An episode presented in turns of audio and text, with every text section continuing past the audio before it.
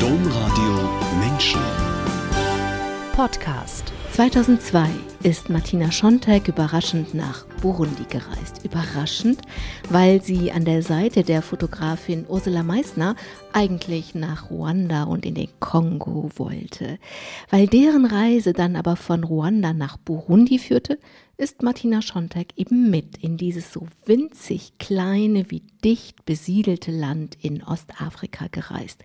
Die Not und das Elend, die Martina Schontek in dem so jungen Burundi gesehen hat, denn mehr als die Hälfte der Bevölkerung ist hier unter 15 Jahren alt, hat sie nicht mehr losgelassen. Zurück zu Hause hat sie den Verein Burundi Kids gegründet und fast zwei Jahrzehnte später bekommt sie das Bundesverdienstkreuz für all das, was seither entstanden ist, um die Not der Kinder in Burundi zu lindern. Was Martina Schontek gemacht hat, warum sie sich engagiert, das ist unser Thema heute. Herzlich willkommen, Martina Schontek. Guten Tag, Frau Krumpen. Danke für die Einladung. Herzlich willkommen alle, die diese Sendung eingeschaltet haben oder diesen Podcast hören. Mein Name ist Angela Krumpen. Martina Schontek von der Kölner Oberbürgermeisterin Henriette Reker werden Sie das Bundesverdienstkreuz für den von Ihnen gegründeten Verein Burundi Kids bekommen. Der Titel ist ja selbsterklärend. Es geht um die Kinder in Burundi. Diese Kinder liegen Ihnen besonders am Herzen. Wie das kommt, das erzählen wir später. Aber was genau kann Ihr Verein denn heute für die Kinder in Burundi tun? Also wir haben uns von Anfang an für die notleidenden Kinder eingesetzt. Also als ich die erste Reise nach Burundi hatte, wurde ich konfrontiert in den beiden Kinderheimen, die die Verena Stamm dort hatte, äh, mit äh, elterlosen Kindern, Kriegs- und AIDS-Waisen, ehemaligen Kindersoldaten.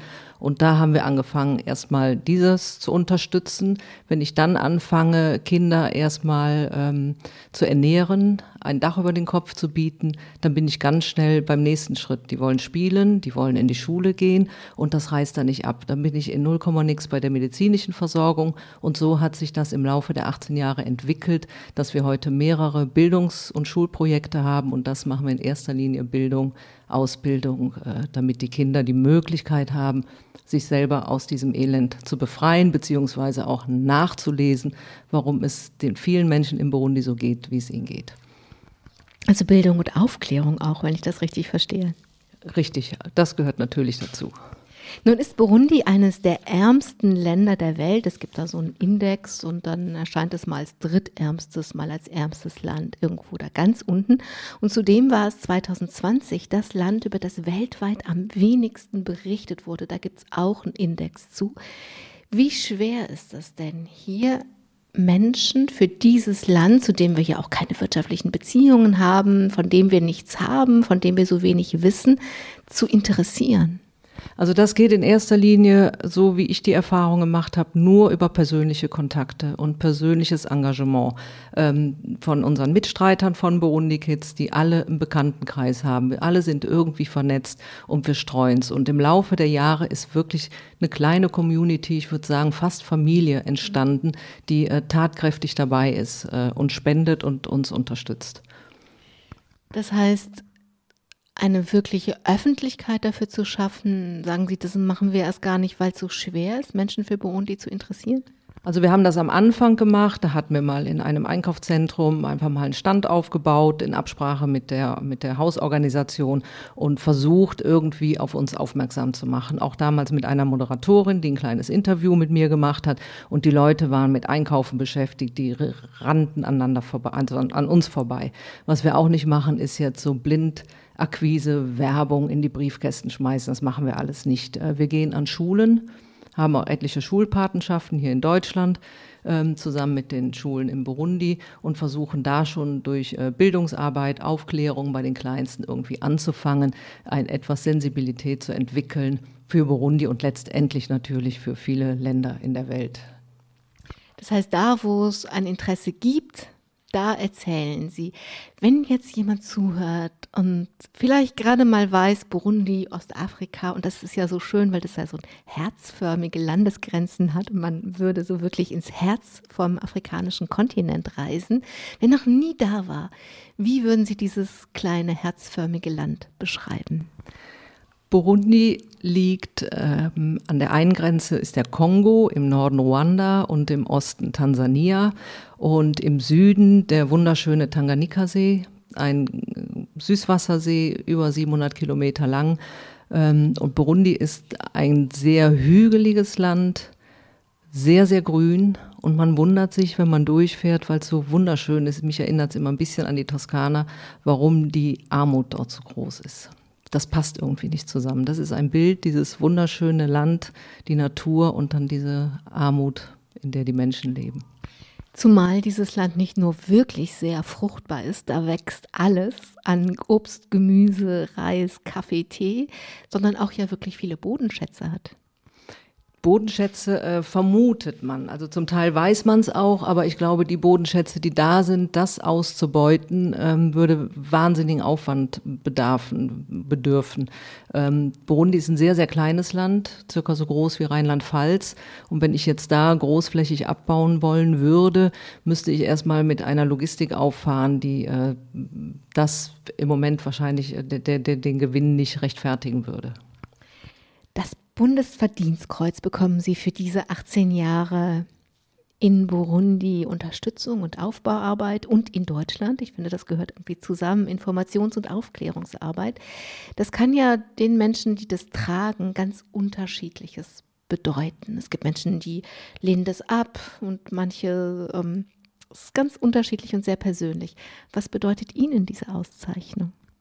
Also ich war auch all die Jahre immer skeptisch. Ich habe ja verfolgt, äh, wer in den letzten Jahren auch das Bundesverdienstkreuz abgelehnt hat. Und ähm, mittlerweile muss ich aber sagen, hat sich das doch sehr verändert. Die Bedeutung dieses, dieser Auszeichnung ist die höchste Auszeichnung, die wir in Deutschland bekommen können. Und ich finde das eine wahnsinnige Anerkennung und Wertschätzung für die Mitstreiter. Also für uns wirklich als Team. Das sehe ich als Gesamtauszeichnung für uns. Und da bin ich auch ein bisschen äh, stolz drauf, muss ich sagen. Sehen die anderen das auch so? Können Sie das so sehen, dass Sie sagen, ja, ähm, als Team, du bekommst das Kreuz, aber wir bekommen es als Team?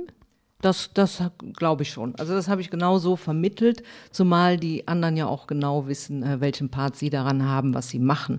Als ich angefangen habe, die ersten Jahre, äh, da muss ich sagen, bis auf ein Gründungsmitglied, der die Internetseite gemacht hat, war ich da Mutterseelen allein und habe äh, mit Excel-Tabellen äh, geguckt, irgendwie, wer hat jetzt gespendet, wer kriegt eine Weihnachtskarte? Und irgendwann haben Leute drei Weihnachtskarten bekommen, weil ich keine Datenbank hatte. Und ich saß Heiligabend da und habe gedacht, wenn jetzt noch irgendjemand spendet, spendet, dann springe ich aus dem Kellerfenster. So, das war sehr mühsam. Das hat sich dann nach äh, paar Jahren geändert. Äh, das haben wir dann professioneller aufgestellt mit den Gründungsmitgliedern. Die habe ich dann auch ein bisschen mehr an die Kandare genommen. Und dann ist das gewachsen. Dann kamen andere Ehrenamtler dazu. Und das ist einfach jetzt äh, ein ganz enger Kreis von sehr kompetenten Leuten, die wirklich viel Energie und viel, viel Liebe und viel Zärtlichkeit reinstecken in alles.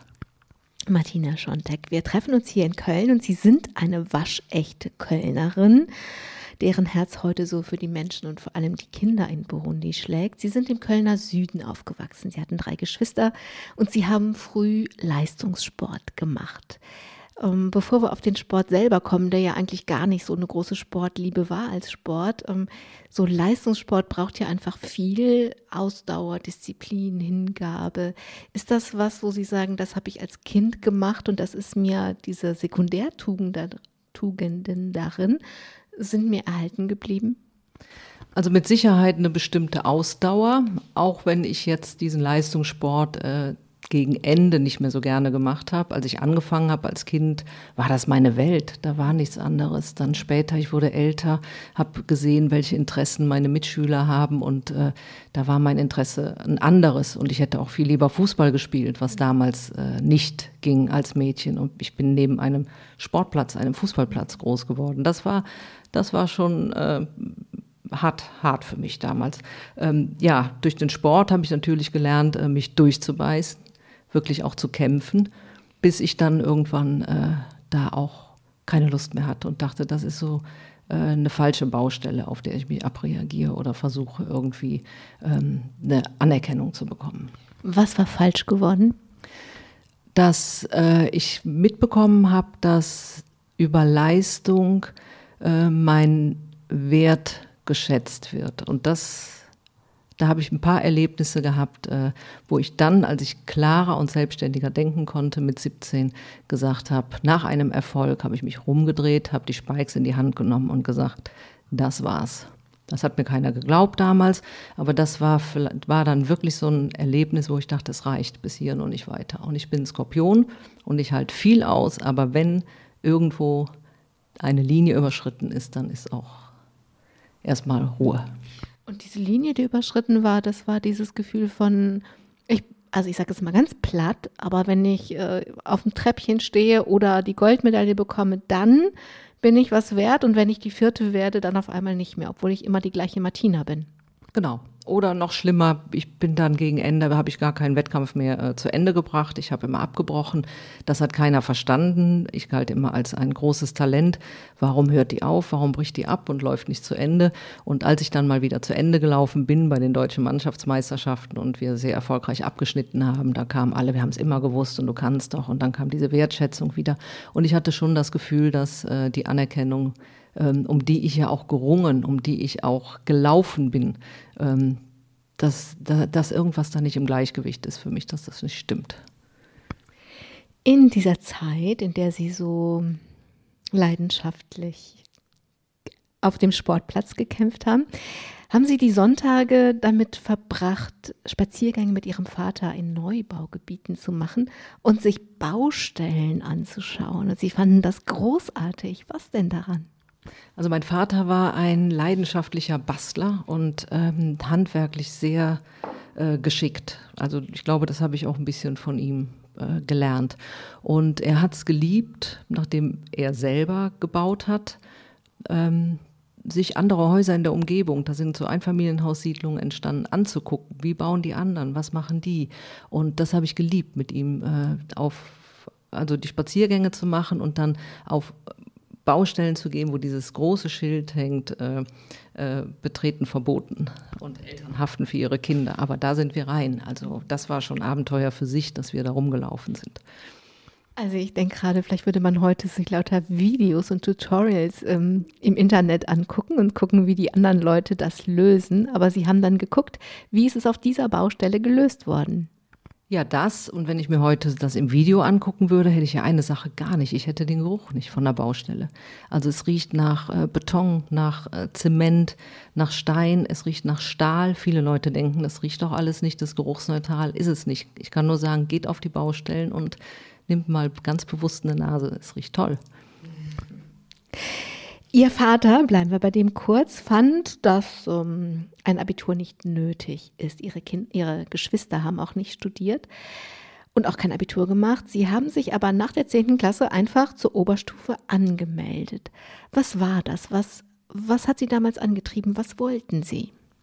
Also da ich ja die äh, dritte von vier Kindern bin, dritte Mädchen, zwei ältere Schwestern habe ich, hatte einen jüngeren Bruder, war, und wir sind alle ein Jahr auseinander, hatte ich den großen Vorteil, als Drittgeborene so ein bisschen unter dem Radar zu laufen.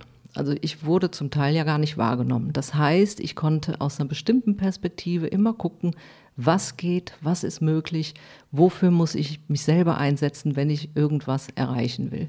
Und so hatte ich dann die Möglichkeit, mich so ein bisschen nebenher parallel anders zu entwickeln und nicht in die Fußstapfen meiner Eltern und den Werdegang meiner Geschwister äh, nachzuahmen, sondern mein, einfach meine Interessen, die sich so gebildet haben, dann auch äh, wahrzunehmen. Und ich hatte irgendwie den Wunsch, jetzt nicht gleich eine Ausbildung zu machen. Also Schreiner hätte ich mir gut vorstellen können. Dann hatte ich aber viel zu viel Angst um meine Hände, dass mir da was passiert. Und dann die Idee, irgendwie was äh, handwerklich zu machen, handwerkliches zu machen, aber das auch mit dem Kopf zu kombinieren. Ähm, das war relativ schnell klar, dass ich das will und dass ich dafür auch einen anderen Weg gehen muss. Martina Schontek, ich frage nach diesen Sonntagsspaziergängen weil Sie nach dem Abitur ja Architektur als Studiengang für sich entdeckt haben. Sie haben, auch das ist ungewöhnlich, aber ich, in der Rückschau ist es ja sehr passend, Mathematik und Kunst als Leistungskurse gehabt. Das gibt so was Ganzes. Hm? Architektinnen wollen, dass es äh, schön aussieht, aber es muss natürlich auch passen und darf nicht kaputt gehen. Das stimmt. Es muss passen, es darf nicht kaputt gehen, das ist eine schöne Formulierung. Ähm der Beruf der Architektin, des Architekten, der hat ja äh, verschiedene ähm, Standbeine, würde ich sagen. Das eine ist das Kreative, ähm, planen für Leute, die man auch erstmal nicht kennt. Da kommt so ein bisschen Hausfrauenpsychologie mit rein. Ich muss ja ein Gefühl dafür kriegen, wie leben die, ähm, wie wohnen die, was möchten die, wo, wo haben die ihre Prioritäten oder Sehnsüchte oder wie auch immer, wenn ich deren Wohnraum, das ist ja was sehr Persönliches und unter Umständen sehr Intimes, äh, gestalten will. Das andere ist, einen gewissen Pragmatismus brauche ich. Wie kann ich das, die Ideen, die ich habe, umsetzen? Ohne Bauschäden zu produzieren. Und das Dritte, was das Nervige an dem Beruf ist, ist diese Bürokratie. Und das wird leider immer schlimmer in den letzten Jahren. Also sowas wie Baugenehmigungen. Bauanträge, ähm, die Anforderungen werden immer strenger, was ich leisten muss. Ich habe das Gefühl, oft wird von Seiten der, die es bearbeiten, überhaupt keine Verantwortung mehr übernommen. Da delegiert der eine zum anderen. Und äh, das hat auch mit Sicherheit eine Geschichte, weil viele in den letzten Jahren äh, auch dafür äh, zur Rechenschaft gezogen wurden, weil viele Dinge ohne Baugenehmigung auch gebaut wurden in den 70er, 80er Jahren. Ich habe heute viel damit zu tun, dass Häuser, die verkauft werden oder Leute, die kaufen wollen, auf einmal feststellen, Mensch, fürs Dachgeschoss oben gibt es nie eine Baugenehmigung, hat es nie gegeben, das kann ich jetzt gar nicht äh, verkaufen. Ich kann das nicht als Wohnraum mitverkaufen. Und wenn man das dann äh, nachher, nachhinein noch genehmigen lassen will, kommen Sachen wie Brandschutz und andere Sachen, äh, die äh, abgearbeitet werden müssen. Und oft scheitert es daran, weil das einfach nicht mehr zu handeln ist heute. Ich habe mir im Vorfeld dieser Sendung einen Podcast angehört und in dem erzählen Sie, dass das, was Sie am besten können oder was Ihnen die größte Freude in Ihrem Beruf macht, das Gespräch mit den Bauherren, mit den Baufrauen ist. Ähm, was daran ist denn so schön? Naja, erstmal sind das, wenn ich jetzt neu anfange, also ich habe auch Bauherren, die immer wieder kommen und dann die Kinder kommen, das ist was anderes. Dann habe ich ja schon mal einen Einstieg gehabt. Aber wenn jetzt so ganz fremde Leute kommen, muss ich mich ja erstmal vortasten. Oft ist es so, ich bin ja auch neu für die Person oder für die beiden oder für die Familie.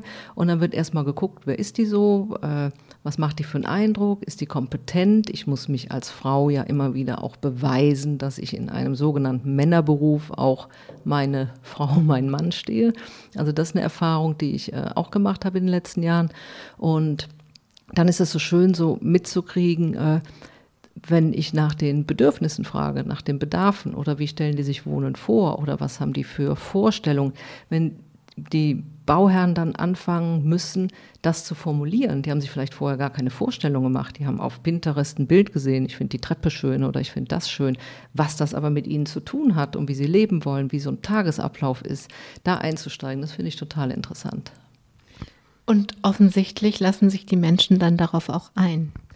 Ja, das ist äh, in der Regel ist das so und die sind oft auch ein bisschen irritiert, äh, dass Fragen von mir kommen, mit denen die gar nicht gerechnet haben, weil wir wollen doch eigentlich nur ein Haus. Ja, aber ein Haus und sich äh, einen Wohnraum gestalten, ein Zuhause gestalten, ist mehr.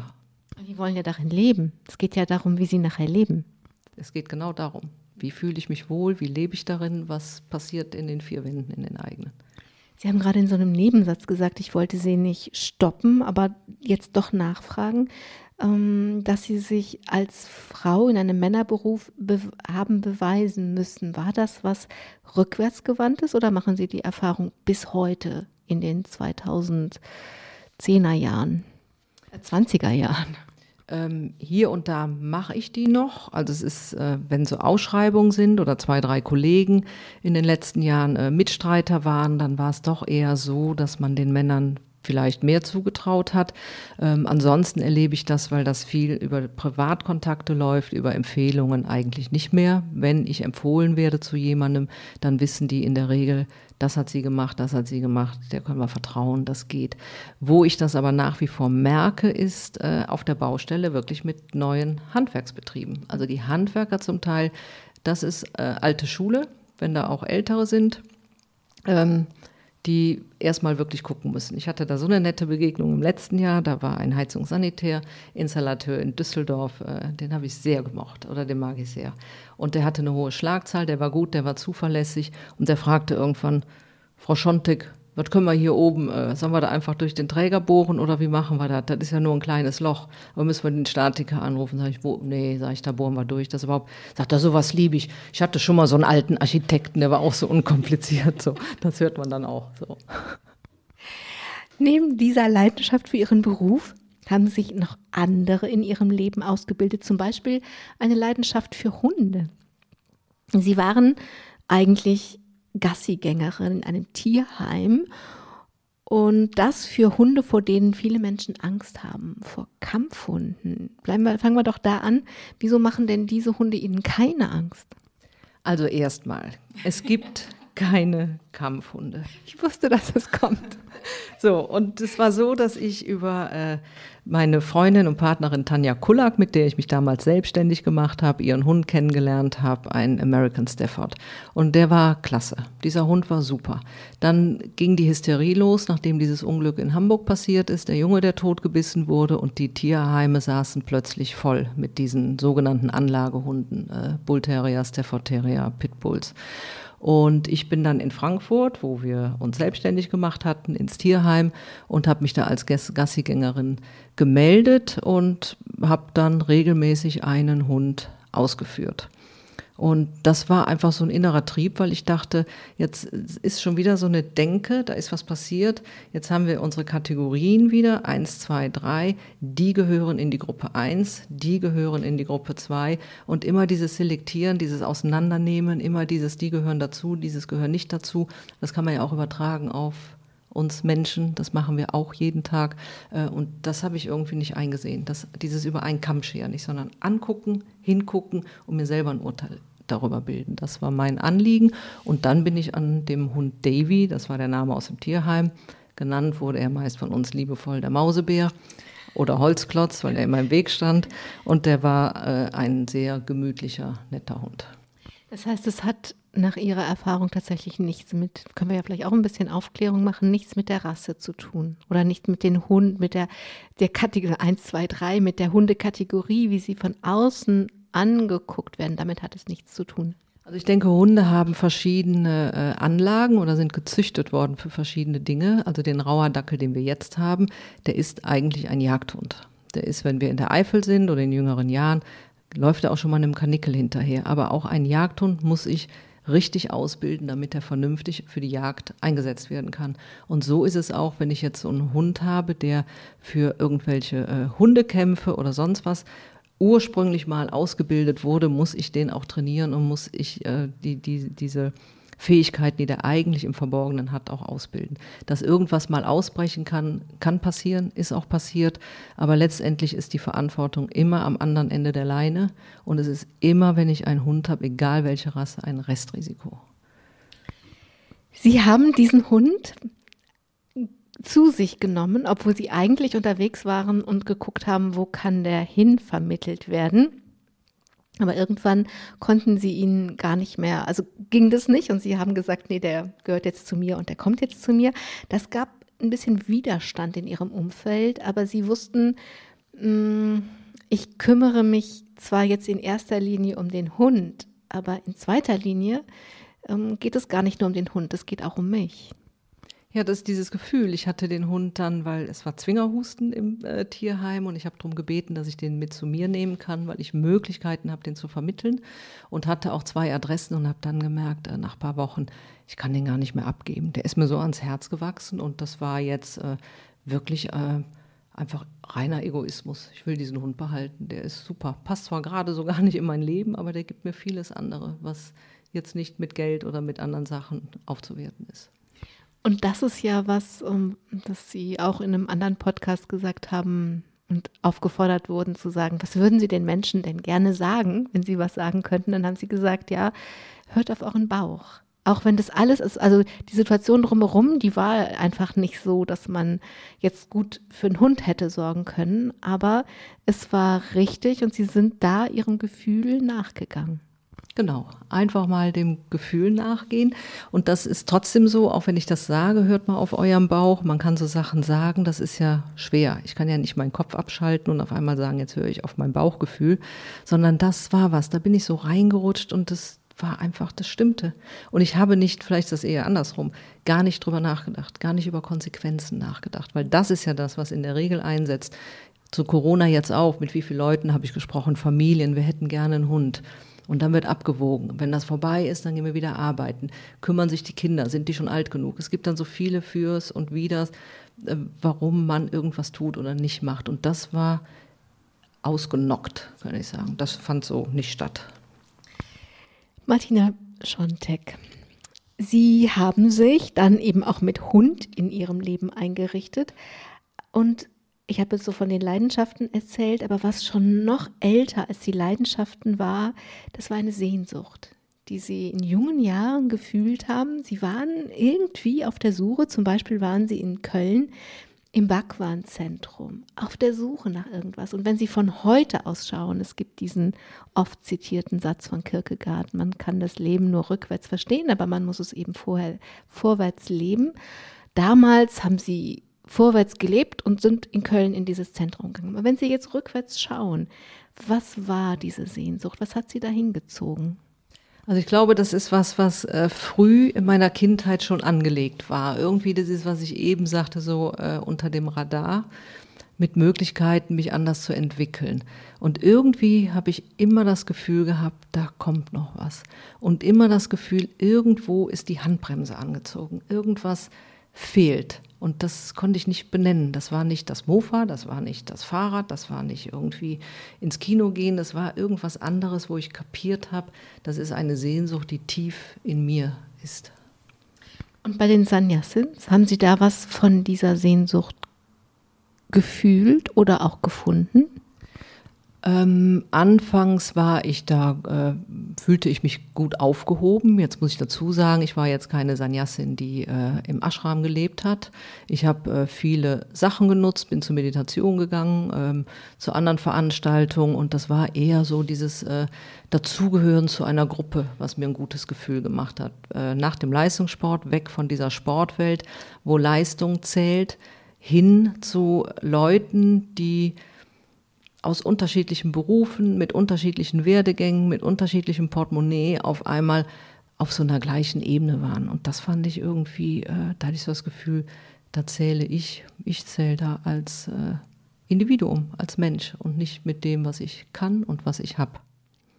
Aber dann sind Sie ja nicht dabei geblieben. Also Sie haben heute zufällig einen Pullover an, aber ich nehme mal an, dass das nichts damit zu tun hat. Sie sind ja nicht dabei geblieben. Was war denn dann too much oder hat dann nicht mehr gepasst? Dass ich gemerkt habe, dass in dem Versuch der Gleichheit auch wieder irgendwas nicht stimmt. Das passt nicht. Also wir sind doch alle unterschiedlich und wir sind nicht gleich. Und ich habe dann angefangen zu studieren, ähm, Architektur, und bin relativ schnell äh, in meinem Studium aufgegangen und fand das klasse. Ich fand die Vorlesungen auf einmal. Ich habe in äh, Hagen, Westfalen angefangen, die ersten zwei Jahre, und da hatte ich einen tollen Professor, Tulesius, und der hat zum Beispiel in seiner Geschichtsvorlesung den Raum verdunkelt, hat Bachmusik gespielt und versucht uns ein Gefühl zu vermitteln, wie die Menschen damals gelebt haben. Und wir haben Architektur anders verstanden über die Sinne. Und das fand ich zum Beispiel so ein Schlüsselerlebnis oder wirklich toll, weil ich so eine Konfrontation mit so einer Herangehensweise äh, vorher überhaupt nicht kannte. Das war Neuland und äh, irgendwie war ich dann weg aus Köln und das war dann, hat sich dann ausgelaufen. So. Ich bleibe mal bei dieser Sehnsucht, denn Sie haben von einer Reise erzählt, die Sie nach Südafrika geführt hat. Und da haben Sie ein Beispiel gesehen von einer Schule und haben gesagt, das hat diese Sehnsucht wieder berührt. Genau, ich war mit einer Freundin in Südafrika und ähm, wir haben dann zwei Wochen lang so eine Tour gemacht, die Garden Route, kennt vielleicht die einen oder anderen, und sind dann in einem Ort, in einem ganz kleinen, netten Hotel von zwei Schweizern gelandet. Und die haben, weil es denen auch so gut ging, das war deren Argumentation, eine mini kleine Schule gebaut am Rande, wo nichts war. Und die haben wir uns angeguckt und äh, da war ich hin und weg. Und dann waren wir, sind wir drei Tage da geblieben und jeden Tag haben wir die Schule besucht und mit den Kindern was unternommen. Und da hatte ich so ein ganz gutes Gefühl. Da dachte ich, irgendwas, hier, hier, hier macht jemand was Richtiges. Kleine Ecke in der Welt, kriegt keiner mit, klein und still, aber das passt, das ist schön. Ich frage Sie deswegen danach, weil ich jetzt gerne mit Ihnen nach Burundi reisen möchte. Das erste Mal. Und da kommen, glaube ich, dann zwei Sachen zusammen. Also diese Sehnsucht, die immer da war, kommt dann auf einmal, das, die bekommt eine Frage. Das erzählen wir aber der Reihe nach. Also Sie wollten mit Ursula Meissner zusammen verreisen und Ursula Meissner reiste dann eben nach Ruanda und in den Kongo und wollte Kindersoldaten porträtieren und sie haben gefragt, ob sie mit können. Das ist ja jetzt ein ungewöhnlicher Wunsch. Vielleicht erklären Sie uns diesen Wunsch, warum Sie mit wollten. Also ich bin eigentlich nicht so reiselustig und so Urlaub, Strand und so ist auch gar nicht meins. Heute Stadtreise und so ist alles okay und ich fahre auch weg. Aber diese Fernreisen, die, äh, ich hatte immer den kleinen Kölner Dom mit, weil ich auch ein bisschen Heimweh habe und so. Und das fand ich aber spannend und habe gedacht, Mensch, also mit so einer erfahrenen Kriegs- und Krisenfotografin zu fahren, das ist einfach, das eröffnet doch andere Horizonte. Und wann und wer hat die Gelegenheit, sowas äh, mal zu machen? Und ich wollte mal mit ihr reisen, aber unbedingt nach Afrika, in irgendein afrikanisches Land, nicht nach Afghanistan, nicht in, in, nach Südostasien. Das war irgend ist eine Sehnsucht, die ich gar nicht bis heute nicht beschreiben kann, wo das herkommt, warum ich eher für diesen Kontinent äh, mich aus äh, mir den ausgesucht habe. Ja, lange Rede kurzer Sinn und Ursula Meissner hat gesagt, okay, ähm, bereite dich so und so vor und wenn wir fahren, verhalte dich genauso, wie ich mich verhalte, dann passiert dir auch nichts. Das haben Sie gemacht und dann waren Sie in Kigali und haben den deutschen Botschafter getroffen und der hat Ihnen, ich weiß nicht, ob er es war, aber jedenfalls haben Sie da von Verena Stamm erfahren, eine deutsche Krankenschwester, die seit vielen Jahrzehnten in Burundi lebt, dort verheiratet ist. Und Ursula Meissner wollte diese Frau treffen und der Botschafter hat gesagt, nee, das geht nicht. Ja, der sagte, das geht auf gar keinen Fall, da sind Unruhen, Sie bleiben hier. Wir sind dann abends aufs Hotel, ins Hotelzimmer und Ursula sagte zu mir, du hast es gehört, wir haben Fahrverbot. Ich werde morgen, ich kontaktiere jetzt die Frau Stamm, ich versuche morgen mit einem Fahrer dahin zu kommen und komme dann in drei Tagen zurück. Und da war ich ein bisschen bockig und habe gesagt, wenn du mich hier im Hotel sitzen lässt, dann fliege ich morgen zurück nach Frankfurt. Ich will unbedingt mit. Und dann haben wir das gemacht in der Nacht- und Nebelaktion. Und wusste Verena Stamm dann, dass sie kommen? Also Ursula hat dann den Kontakt rausgefunden, hat äh, Kontakt aufgenommen und sie wusste, dass wir kommen und hat uns selber dann an der Grenze, Ruanda an der burundischen Grenze abgeholt. Und ab dann hatten sie dann so einen Local Guide, der sie geführt hat. Sie haben erzählt, dass sie bei dem, was Verena Stamm ihnen dann in Burundi gezeigt hat, mit ganz viel Ohnmacht und Hilflosigkeit und auch Wut in Kontakt gekommen sind. Was haben Sie da gesehen? Also die Lebensumstände, ähm, die Menschen, die nichts haben, damit irgendwie zurechtkommen und klarkommen müssen, ähm, das hat mich äh, zutiefst bewegt und äh, wirklich auch mir ein Gefühl von Ohnmacht äh, gegeben. Ähm, diese Armut, dann kommen starke Regenfälle. Wir waren in verschiedenen äh, Flüchtlingslagern und wo wirklich nichts ist. Man kann sich das überhaupt nicht vorstellen von hier. In unserer Komfortzone, wie das ist, wenn man da mittendrin steht und von unten nass wird, von oben nass wird, riecht und schmeckt und äh, in die Augen guckt und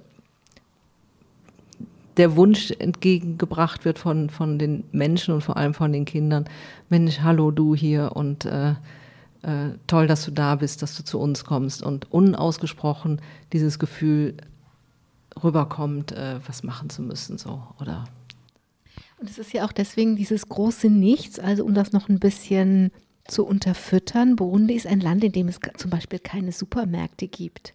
Also entweder man hat ein Stückchen Land, auf dem man etwas anbauen kann und das kann man dann nehmen und in einen Topf über ein Feuer hängen und kochen oder eben nicht. Und die Menschen, die in Flüchtlingslagern leben, die haben natürlich kein Land, also haben die Hunger, außer irgendjemand denkt an sie und bringt ihnen was.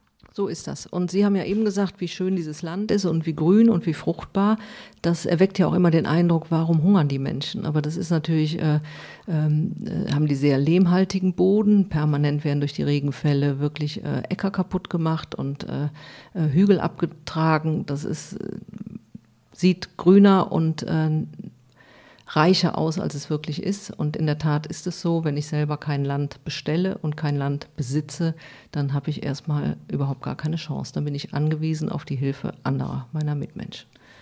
In dieser Situation, Sie waren konfrontiert wirklich mit dem Nichts, mit dem nackten Elend und mit dem Nichts. Hat Verena Stamm Ihnen als Architektin einen alten Traum angetragen? Das indirekt vielleicht. Also ich habe ja dann gesehen in dem Nichts, was äh, eine Frau alleine in der Lage ist zu machen. Also Verena hatte ja diese zwei Kinderheime und die waren super äh, in Schuss. Die Kinder waren gekleidet, die Kinder waren ernährt und äh, das fand ich irgendwie fantastisch, was sie macht. Dann sind wir ja so über Land gefahren, waren drei Tage oder vier mit Verena unterwegs und die fragte dann irgendwann, äh, ich war ziemlich sprachlos, habe auch nicht viel erzählt, saß da auf dem Pickup, Mensch, hätten Sie nicht Lust als Architektin mal eine Schule zu bauen? Ich habe, das ist ein großer Traum von mir, eine Schule zu bauen. Und das war, auf einmal öffnete sich der Himmel, das war so eine Initialzündung. Irgendwas bewegte und regte sich anders. Und mein ganzes Gefühl kippte einmal um 180 Grad. Und ich dachte, ach, wie toll. Wie super. Ich bin ja überhaupt gar nicht ohnmächtig. Ich kann ja was machen. Ich kann mit meinem Beruf auch noch was anderes gestalten. Und das war, war, ein, äh, das war ein Schlüsselmoment. Das war ein wunderschönes Gefühl. Das ist der Moment, in dem das, was man kann und ist, zusammenkommt mit dem, was man tun kann. Es gibt diesen ich finde, sehr schönen Satz von Anne Frank, die geschrieben hat damals, ich will den Menschen, die mich doch nicht kennen, Freude und Nutzen bringen. Und das ist ja genau das. Die haben dann auf einmal dieses Verena Stamm ist Krankenschwester. Sie kann keine Schule bauen, aber sie können das. Und Verena Stamm hat gesehen, das ist, was die eigentlich bräuchten. Und dann kommt das zusammen. Mit dem, was man kann, konnten sie Freude und Nutzen bringen. Genau. Und das war das äh, Tolle. Ich bin ja dann zurück nach Köln. Äh, der Gedanke, der schlummerte. Und dann hatte ich ja noch eine Reise mit Ursula Meissner äh, in den Libanon, wo wir in palästinensischen Flüchtlingslagern unterwegs waren, wo die vierte Generation ranwächst, ohne Rechte, ohne Chancen. Und da stand ich so mittendrin und dachte, boah, ich bin wirklich sehr privilegiert aufgrund der Tatsache, einfach in Deutschland und in Köln geboren zu sein, da aufgewachsen zu sein. Und das ist überhaupt kein Verdienst. Das ist einfach nur Gott gegeben oder wie auch immer. Und jetzt mache ich was. Und dann habe ich gedacht, jetzt, äh, es wäre fahrlässig, wenn ich nichts mache. Ich war im Burundi, ich habe es gesehen. Es gibt eine Partnerin, die schon angefangen hat, was zu machen. Ich kenne in Deutschland so viele Leute, so viele Leute auch aus den Medien und so viele Leute auch mit Geld. Und ich habe eine fantastische Familie, die hinter mir steht. Es wäre fahrlässig. Nichts zu tun wäre jetzt einfach blöd. Also ich habe die Augen offen gehabt, ich habe alles gesehen. Manchmal verpasst man ja Chancen, weil man nicht offen ist dafür. Ich war offen und es kam von allen Seiten und für mich war war nur klar, das ist der Weg. Das machst du jetzt. Martina Schontek, das haben Sie dann zu Hause gemacht und Sie haben aber auch gleich von Anfang an die Erfahrung gemacht, dass Burundi niemand auf dem Zettel hat.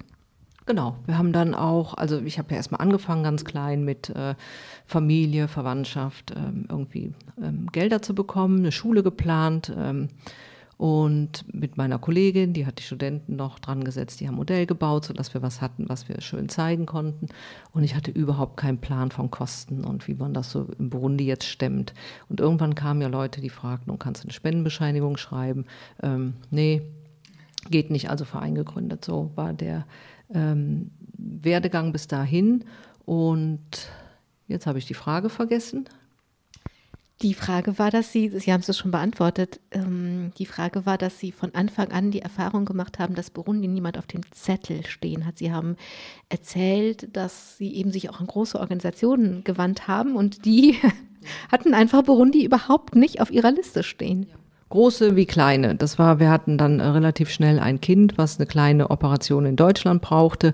Da habe ich mich hier schlau gemacht und das, äh, da war nichts zu machen. Über große Vereine, nein, Burundi nicht. Burundi unterstützen wir nicht, nein, Burundi ist bei uns nicht auf der Liste. Wir haben Ruanda nach dem Bürgerkrieg, wo ja alle Hilfsorganisationen, habe ich manchmal das Gefühl, auch ein bisschen äh, ähm, auf den Füßen gestanden haben. Da war ja viel los und Burundi, das Nachbarland, hat äh, wenig, um nicht zu sagen gar nichts abbekommen.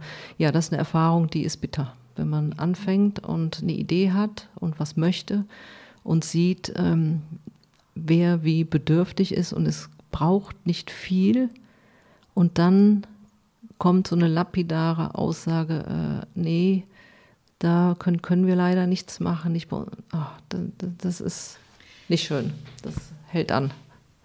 Und das ist ja auch wirklich verblüffend. Also ich wusste auch ganz viele Dinge nicht. Also Ruanda, den Völkermord von Ruanda, der ist jedenfalls in der größten Welle ist er bis in Europa angekommen und es gab natürlich auch durch die Verflechtung mit der UN und Frankreich gab es natürlich auch Verbindungen nach hier, aber in Burundi hat zur gleichen Zeit das gleiche stattgefunden.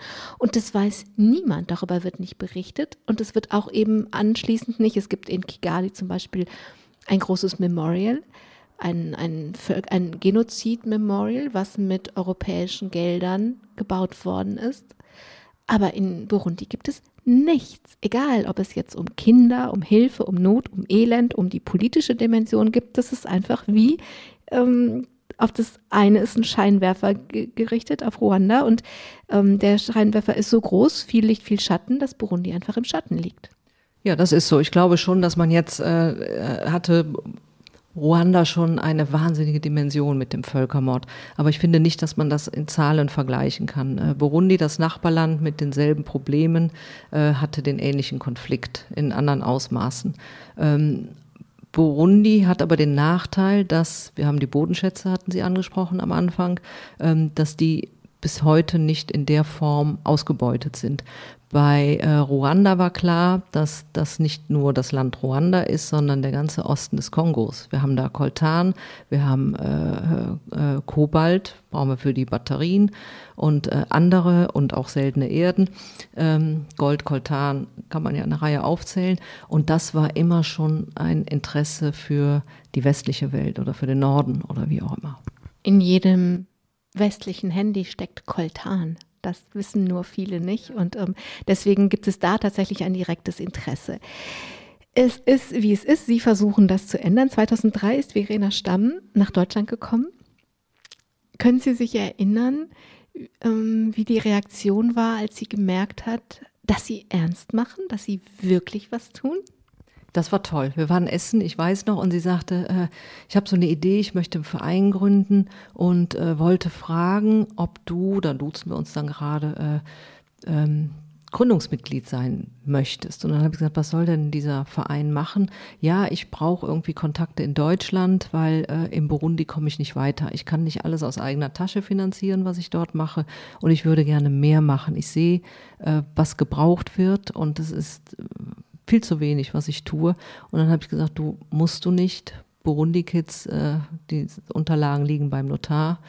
Der Verein ist quasi in der Gründungsphase und da war sie äh, hin und weg, sag ich. Und der ist einfach dafür da, die Fondation Stamm, dich und deine Projekte zu unterstützen. Es ist schön, wenn Menschen Wort halten, oder? Ja, das ist toll. Heute gibt es ganz viele Projekte, die können wir jetzt nicht alle vorstellen. Es gibt Kindergärten, es gibt Schulen, es gibt Tageseinrichtungen, es gibt ein Kinderheim, es gibt ein Mutter-Kind-Heim, es gibt eine Lehrapotheke. Ich habe so versucht, so ein bisschen so das Feld abzu, abzugehen, so in Gedanken.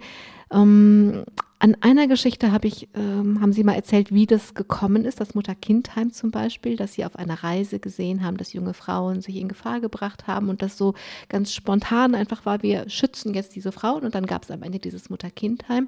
Wie würden Sie das beschreiben, wie in diesen 18 Jahren der Rest gewachsen ist? Auch so, dass Sie einfach gesehen haben, wie bei dem Mutter-Kind-Heim, es braucht hier Schutz und dann haben Sie was gemacht?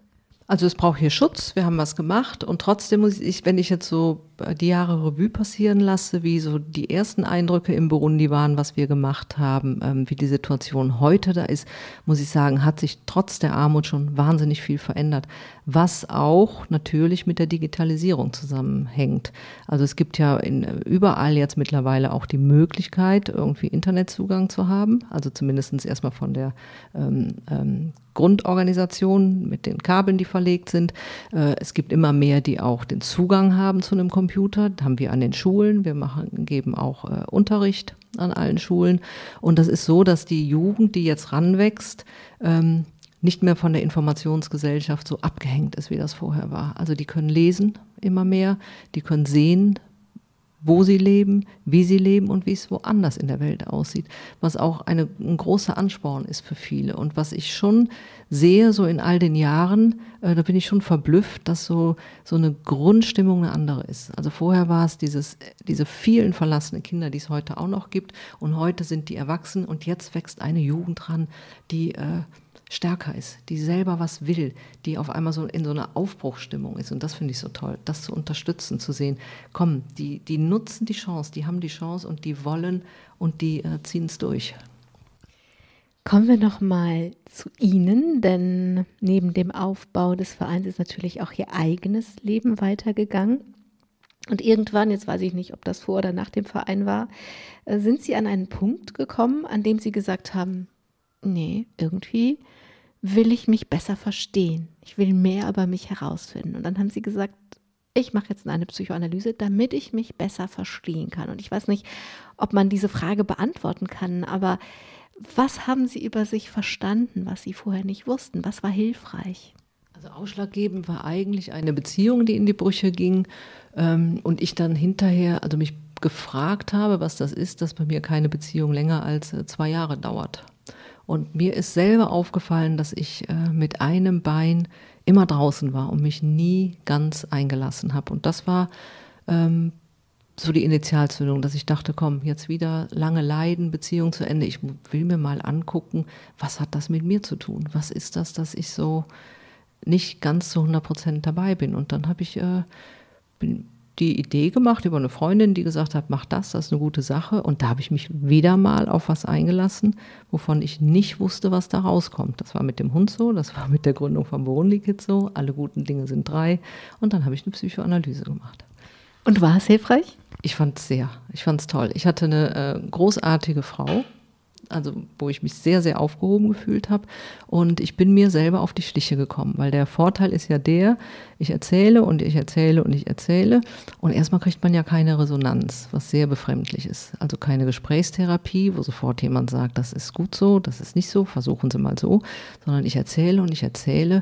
Manchmal hatte ich nichts zu erzählen und während ich selber erzählt habe und meine Sachen drei, vier Mal wiederholt habe, habe ich die überdacht und habe gemerkt, was eigentlich an meiner Erzählung, an meiner Wiedergabe gar nicht so stimmig ist oder die Knackpunkte sind. Und so bin ich mir letztendlich auf die Schliche gekommen, habe einen besseren Blick, auch einen liebevolleren auf mich bekommen und was äh, dazu führt, dass ich auch anders und liebevoller auf andere gucken konnte. Also ist früher im Straßenverkehr jemand äh, ausgeflippt oder ich, was ich heute nicht mehr tue, seit ich den Hund hatte, gar nicht mehr, weil der nicht wusste, wo es hingehört, die Aggression. Ähm, frage ich mich heute oder äh, sehe heute einfach, okay, da ist jetzt jemand so außer sich und so aggressiv, da ist irgendwas blöd gelaufen heute und muss nicht sofort mit so einer Gegenaggression reagieren. Das finde ich schon mal sehr hilfreich, weil das auch äh, zu viel mehr Ruhe beiträgt und nicht dieses Ausflippen permanent. Sie haben in Ihrem Leben viel Verlust erlebt. Ihr Vater und Ihr jüngerer Bruder sind beide an Krebs erkrankt. Der jüngere Bruder ist vor ein paar Jahren daran auch gestorben. Ihr Vater hat aber für sich entschieden, bei mir bestimmt nicht der Krebs, wann ich gehe. Das entscheide ich selbst. Und das hat er dann auch gemacht. Was für eine heftige Entscheidung eine heftige Entscheidung, die ich ähm, aber gelernt habe zu akzeptieren.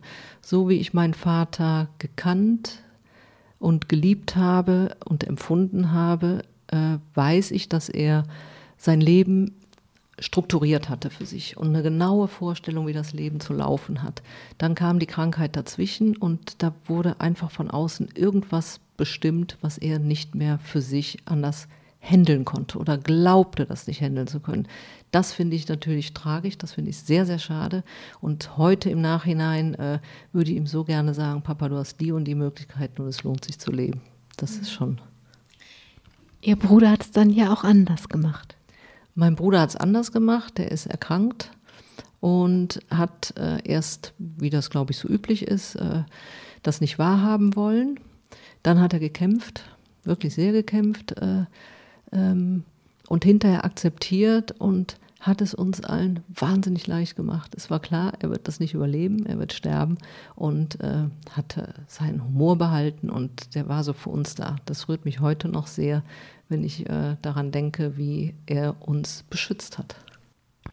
Martina Schontek, jetzt geht diese Sendezeit zu Ende. Jetzt kommt erstmal das Bundesverdienstkreuz in ihr Leben. Und dann? Was soll dann noch kommen? Dann, dann ist Urlaubszeit und wir fahren zwei Wochen nach Holland.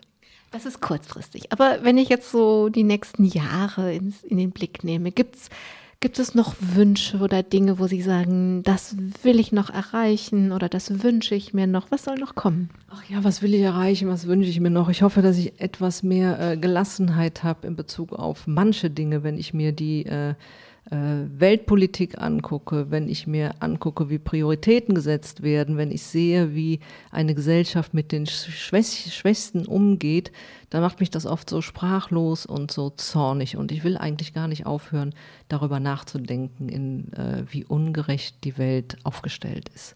Und ähm, das ist auch nach wie vor, denke ich dann immer, das bisschen, was ich tun kann. Das ist nicht viel das kann ich tun. Aber wir kriegen es noch nicht mal hin, dass alle geimpft werden jetzt in allen Ländern.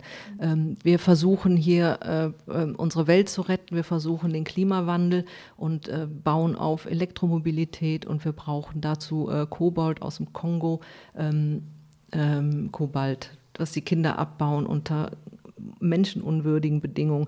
Und da ist mir so klar, in dem, also wir leben und in dem wir leben, machen wir uns alle irgendwie ein bisschen mitschuldig. Und da, das ist so ein Dilemma, da habe ich überhaupt gar keine Idee und weiß gar nicht, wie ich rauskommen soll.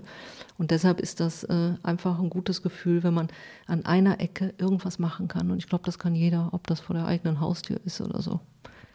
Martina Schontek, dann wünsche ich Ihnen, dass Sie das einfach noch sehr lange tun können, an Ihrer Ecke all das, was Sie eh schon tun, das noch weiter zu tun. Danke Danke allen, die zugehört haben und wenn das kein Plädoyer dafür war, dass jede und jeder von uns an seiner Ecke, an ihrer Ecke alles tun kann, dann weiß ich auch nicht. Am Mikrofon war Angela Krumpen. Ecken Sie gut. Domradio Menschen. Weitere Informationen finden Sie auf domradio.de.